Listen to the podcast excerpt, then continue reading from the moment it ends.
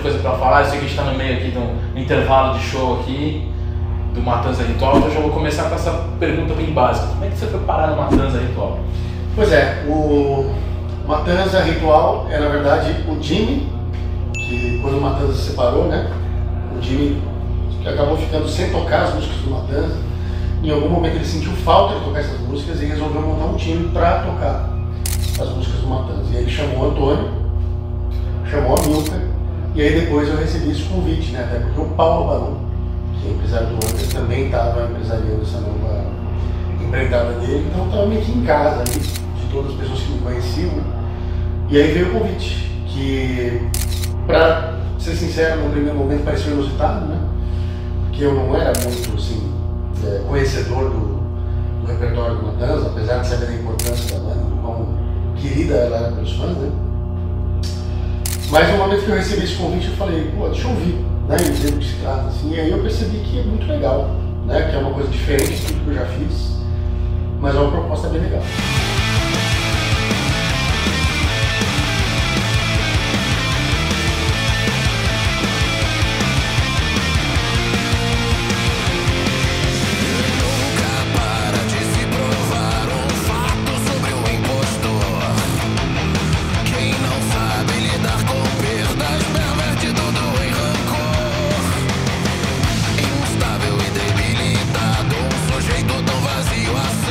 E aí vocês aproveitaram, é, montou um baita time, você, o Amilcar, o Antônio, o Jimmy, e aí fez, fez o Matanza e vocês acabaram soltando um single novo, né?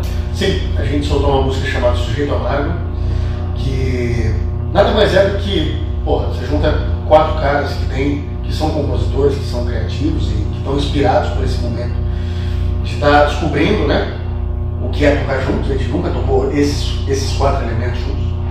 E aí surgiu a vontade de fazer música. E a gente nada mais fez do que capturar essa vontade e lançar no formato de um single, né? Que na minha opinião ficou bem legal, porque tem a ver com Matanza, especialmente por causa da voz do Jimmy, mas também é uma coisa que não tem nenhuma pretensão de ser uma, continua, uma continuação do Matanza. É uma coisa nova, que evidentemente vai ser associada ao Matanza, porque a voz do Jimmy é uma coisa extremamente marcante, mas a gente tem a liberdade de fazer basicamente qualquer coisa é, que esses quatro elementos julguem legal. Legal. E eu tava falando com o Amilcar, ele falou que, pô, todo mundo veio do metal, das suas diferentes vertentes, né? Um pouco mais trash, outro um pouco mais, coisa assim, death, outro um prog metal mais power metal tal, dentro de uma proposta que é um rock mais pesado, mas completamente diferente do que vocês já fizeram. Como é que deu? Eu sei que foi uma coisa diferente do Desafio Novo, mas essa liga, como que, como é surgiu? Cara, apesar de a gente vir de bandas de backgrounds diferentes, a gente, enquanto músico, enquanto fã de metal, a gente ouviu muitas das mesmas coisas crescendo, né? Tanto é que nos ensaios, nas passagens de som, a gente sempre visita essas bandas que a gente tem em comum. A gente toca Slayer, Anthrax, Pantera. Se você pensar, a gente toca essas passagens de som, Metallica. E é claro que o Matanza tem um monte de, de influências que não são minhas influências. O lance do hardcore, o lance do countrycore, o lance do punk, não são coisas que eu ouvi na vida. Mas o próprio Matanza tinha esse lado do metal, até umas horas flertando com thrash metal, death metal. Então, tá tudo meio que em casa, né? É, seria muito estranho se fosse um estilo totalmente fora. Mas não é, entendeu? Então foi uma adaptação fácil.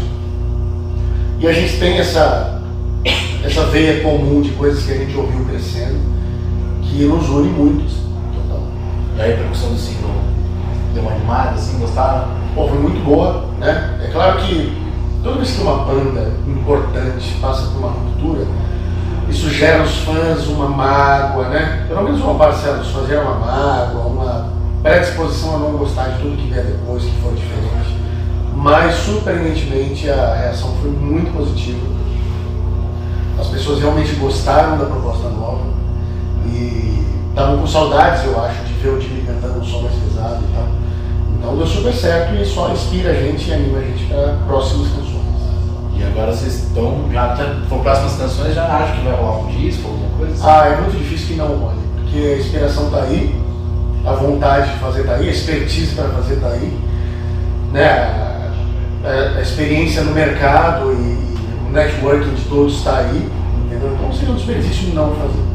E tem uma tour, mais ou menos. E tem uma tour que a gente está no meio da, do que seria vai, a primeira perna dessa tour, que vai até o fim de abril, e ainda um pouquinho no fim de maio, depois da minha tour solo. E já estamos pensando em novas datas, numa segunda perna, para continuar essa tour, porque está muito divertido, a gente está num clima muito bom entre nós, se divertindo dentro e fora do palco. É É o cenário ideal, né? Show divertido e o restante das 22 horas que a gente passa juntos também é divertido. Então, assim, não tem por que não continuar. Quero que a estrada venha sempre até você E que o vento esteja sempre a seu favor Quero que haja sempre uma cerveja em sua mão E que esteja ao seu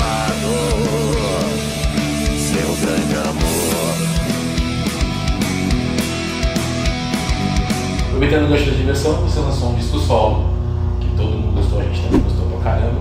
Obrigado. E que to- o que todo mundo fala é que parece que você se divertiu fazendo. Ah, muito. Então o que você pode contar?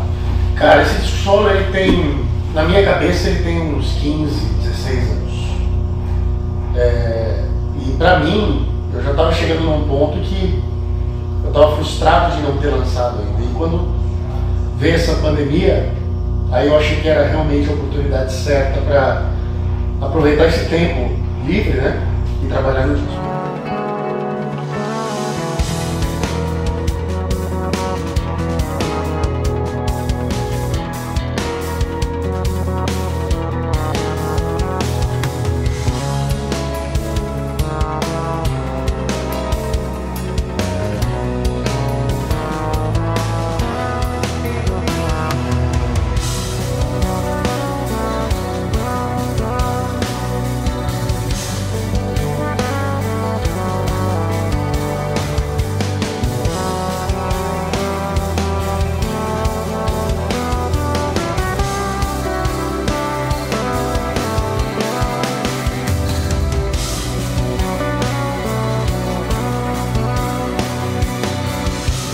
Então, eu aproveitei esse tempo em casa, né, para unir o útil agradável. Tanto eu estava trabalhando num disco que durante anos na minha cabeça eu fiquei matutando como seria, o que eu chamaria, e ao mesmo tempo eu estava sanando uma falta de tocar. Porque, pô, o último show que eu iria fazer foi bem ali, naquele fim de semana onde estourou a pandemia em março, que era o dia 14 de março, tinha um show com tributo ao Dream Theater e a Recall no Manifesto, fazer dois shows esse dia. E eu já não fui porque a minha mulher estava no fim da gestação do meu primeiro filho, então ali já parou, né, tudo pra mim. E aí eu estava muito na seca de tocar e tal, então eu uni a vontade de tocar com a vontade de fazer um disco. Chamei o Dalton Santos, que é um grande guitarrista, um amigo também, para me ajudar a escrever essas músicas, a organizar os arranjos, a né, colocar sentido num monte de ideias que eu tinha.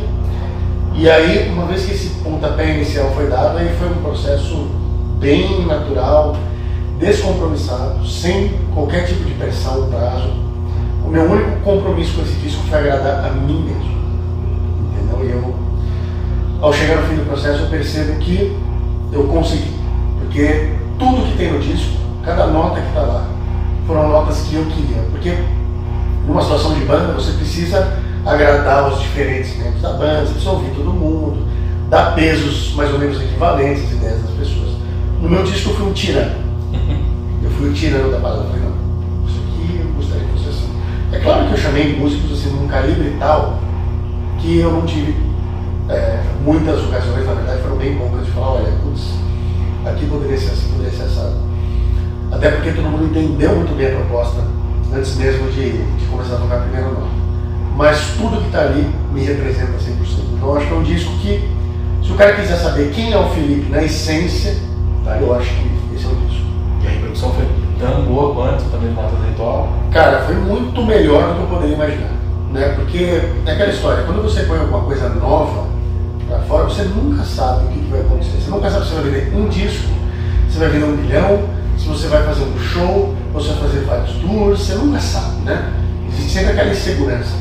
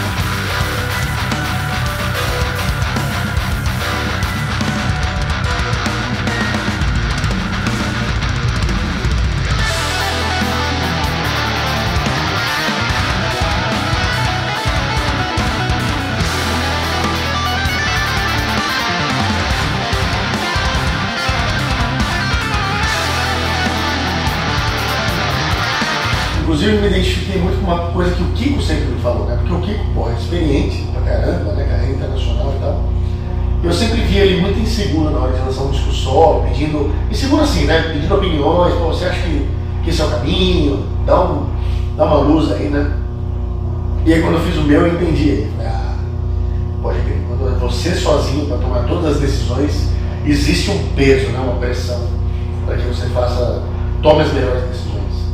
Mas, cara, eu adorei o processo, me diverti muito, como você disse. Coloquei para fora tudo aquilo que eu queria colocar, que é uma mistura de prog com fusion, com vários outros estilos que eu estudei e ouvi a minha vida inteira. E me senti bem realizado no resultado final. E especialmente ao ver a reação da galera e o quanto outras pessoas se identificavam com aquilo que eu também queria dizer, né? Que foi uma grande, uma grata surpresa e que vem gerando cada vez mais interesse das pessoas verem esse show ao vivo, né? E querer ouvir mais coisas, tanto é que eu tô com uma turnezinha engatilhada para maio agora. E que você pode falar da tour. Essa tour vai ser uma tour de trio, né? Diferente do show que eu fiz no Bruno. Então vai ser eu, o Dalton Santos, e aí o Bruno Valverde vai estar no Brasil em maio, né? Ele vai vir para cá justamente para a gente fazer músicas pro ano. Eu aproveitei a estada dele aqui para montar essa coisinha com ele, porque ele foi o baterista que gravou agora das músicas no disco. Então, deu certo dele estar aí, eu fiquei super feliz, porque o primeiro show já ser com ele, mas foi com o Pozak também, um batera excepcional, meu companheiro de For Action também. E foi muito legal, mas fazer com o Bruno vai ter também é, um sabor especial do cara que esteve comigo no processo de composição do disco, assim como o Dalton, né? Então eu acho que essa formação representa bastante o que está gravado. Claro que quando você tem um prog fusion, isso dá muita margem para interpretação muitas horas, né? Então o Aposan toca de um jeito bem diferente do Bruno umas horas, embora os arranjos não tenham mudado, né? Mas a interpretação dele desses arranjos é diferente. Mas com o Bruno e o Dalton acho que vai soar mais como o disco, que é legal também. E no disco tem Simon Phillips, Virgil Donati? Guthrie Govan, Brad Garcet, Dino Gelucci, Kiko Loureiro, Ranieri. Aí eu tive no teclado Bruno Alves, tive o Antônio Teoli e o magnânimo Xota na Cama. Esse, esse, pra quem não conhece, procure as trilhas de videogame que vocês vão saber quem é o na cama. É o nome dele. É, esse é o nome dele mesmo, é. Não, não, não pense em besteira, é o nome dele mesmo. Uma vez eu tentava até contar pra ele o que significava isso aqui no Brasil, ele não entendeu. Claro que dele. Ele sabe perfeitamente. Ele sabe, né? Ele sabe, adora. Ele faz piada com o próprio nome. Ele já falou pra mim que ele vai fazer um show. Ou ele fez um show em que ele entrava no palco em cima de uma cama tocando guitarra. Ah, entendeu? Não, ele é uma figura. Aí pararam de sacanear. Ah, não, ele adora, ele incentiva. Ele incentiva. Já pensou em fazer música pra game?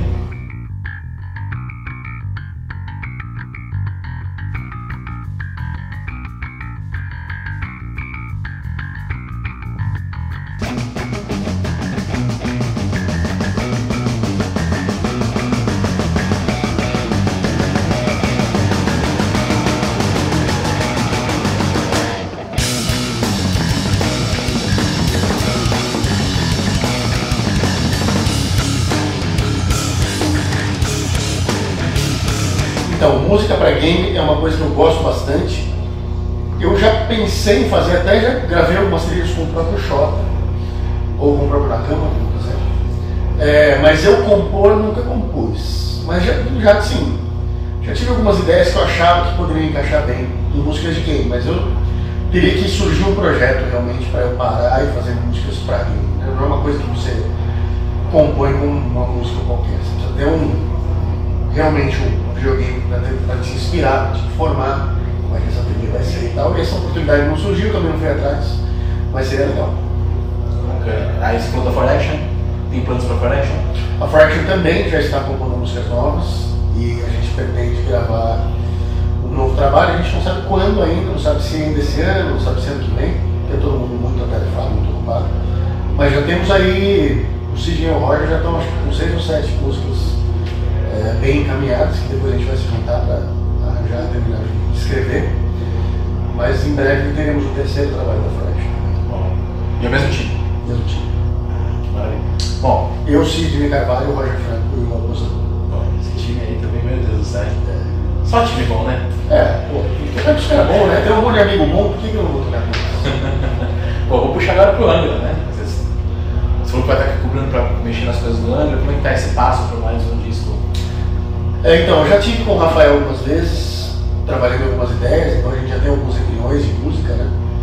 Mas depois do Omni a gente desenvolveu um, um lance. A gente sempre fez uma certa imersão na composição, mas sempre foi muito parte da composição uma fase de você programar a bateria no computador e tal, e fazer umas demos mais prontas.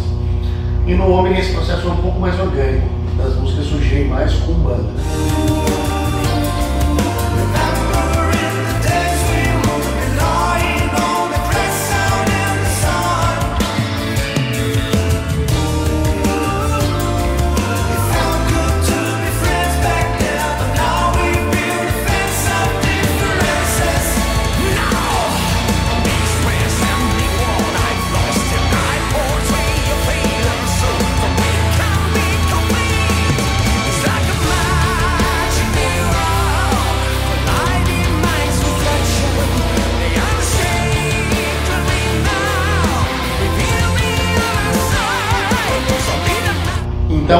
Aproveitando a vinda do Bruno em maio, a gente quer retomar um pouco desse processo mais orgânico e deixar as ideias surgirem com a banda presente no estúdio, né? trazer o Marcelo de Brasília também e fazer isso com os músicos tocando e trabalhando essas ideias em real time. Isso fez muita diferença no homem e, cara, depois que você experimenta fazer isso assim, é difícil voltar atrás. E como é que vocês fazem esse processo de composição com o Fábio na Itália, por exemplo? Então, o Fábio, a gente tem plano claro de trazer ele também. Ele não vai vir agora em maio, né, nesse primeiro momento. Mas, meu, a gente tem tanto trabalho a fazer com relação a riffs, estruturas de música e tal. O Rafael é um excelente compositor de melodias, eu sou também compositor de melodias e a gente pode mandar essas ideias para o Fábio e também contribuir remotamente com o que a gente está fazendo. Então, dá certo, né? Mas é claro que no segundo momento o Fábio vem para cá, durante a turnê a gente vai continuar trabalhando nas músicas.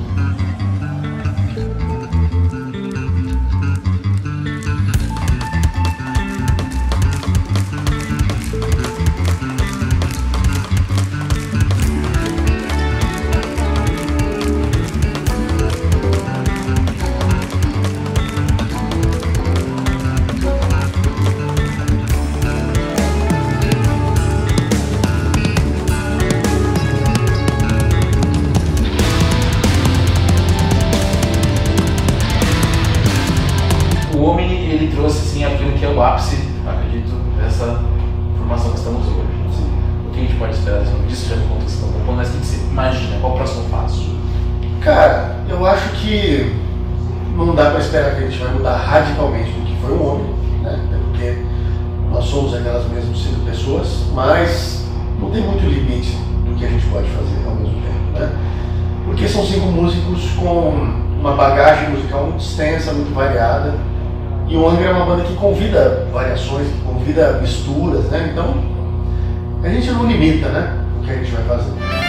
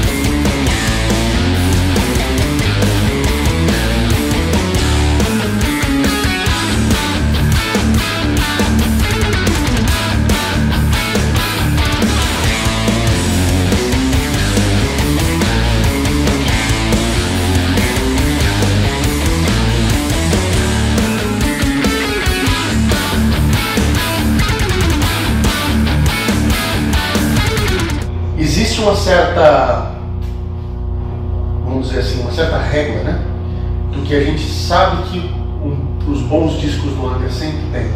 Então, músicas speed, músicas étnicas, baladas e músicas mais prog e tal. É, mas dentro disso a gente tem muito espaço para criar. Então a gente só espera e vê o que a inspiração traz, né? E aí vai adequando para que isso se torne um disco todo. Isso também é importante, né? Você não pirar completamente e virar uma coisa completamente fora do que é a proposta da. A gente tem essa preocupação, mas ao mesmo tempo procura se manter livre para compor e deixar que as ideias ditem o mundo. Com certeza. Outra coisa legal do Menor é que saiu agora uma versão nova do Aqua, né? Sim. No dia 22 agora de abril é, é o Aqua remixado. Então a gente pegou os arquivos originais da gravação e, e o Odair fez a mix do zero de novo. E, cara, ficou muito bom. Muito bom mesmo. Odair é um- mixer extremamente talentoso. Ele mixou e masterizou. E a gente não chegou a mexer em nenhum arranjo, mas ele trouxe através da, da nova mix dele arranjos que estavam lá e ninguém ouvia, né? ou não eram valorizados o suficiente. Então, muito legal, porque eu mesmo tive uma perspectiva nova das músicas, né? de arranjos que eu nem lembrava que existiam. E tá soando mais pesado, mais moderno. E para aquelas pessoas que acharam que na, na mixagem não fez justiça ao disco, acho que agora vão poder ouvir com, com outra perspectiva. Não, é uma questão, que era uma questão que todo mundo aguardando, né? Sim. Na realidade, essa mix está pronta desde 2020, mas a gente decidiu segurar esse lançamento por alguns motivos burocráticos internos, mas agora vai rolar.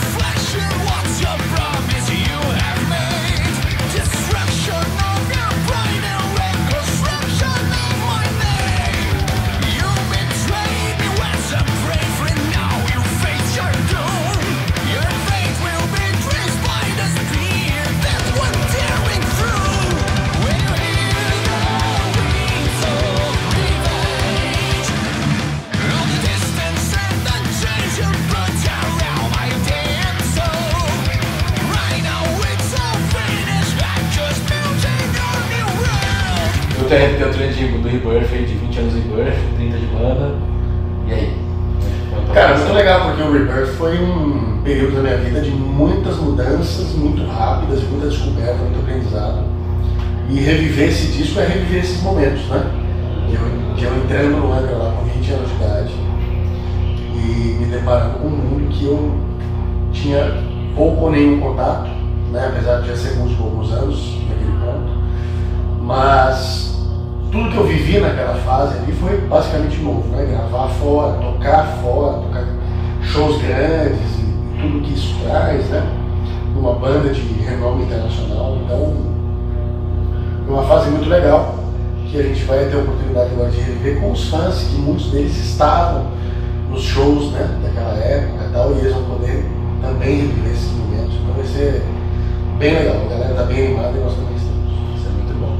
Bom, Filipão, obrigado pelo seu tempo. Valeu, velho. Obrigadão. Eu sei que você está no meio aqui do, de shows correria, a gente vai se encontrar aí numa próxima, vai encher o saco de todo de novo. É nóis. Brigadaço, bom show. Valeu, obrigadão. Nos vemos lá embaixo. Galera, até a próxima. Valeu, obrigado.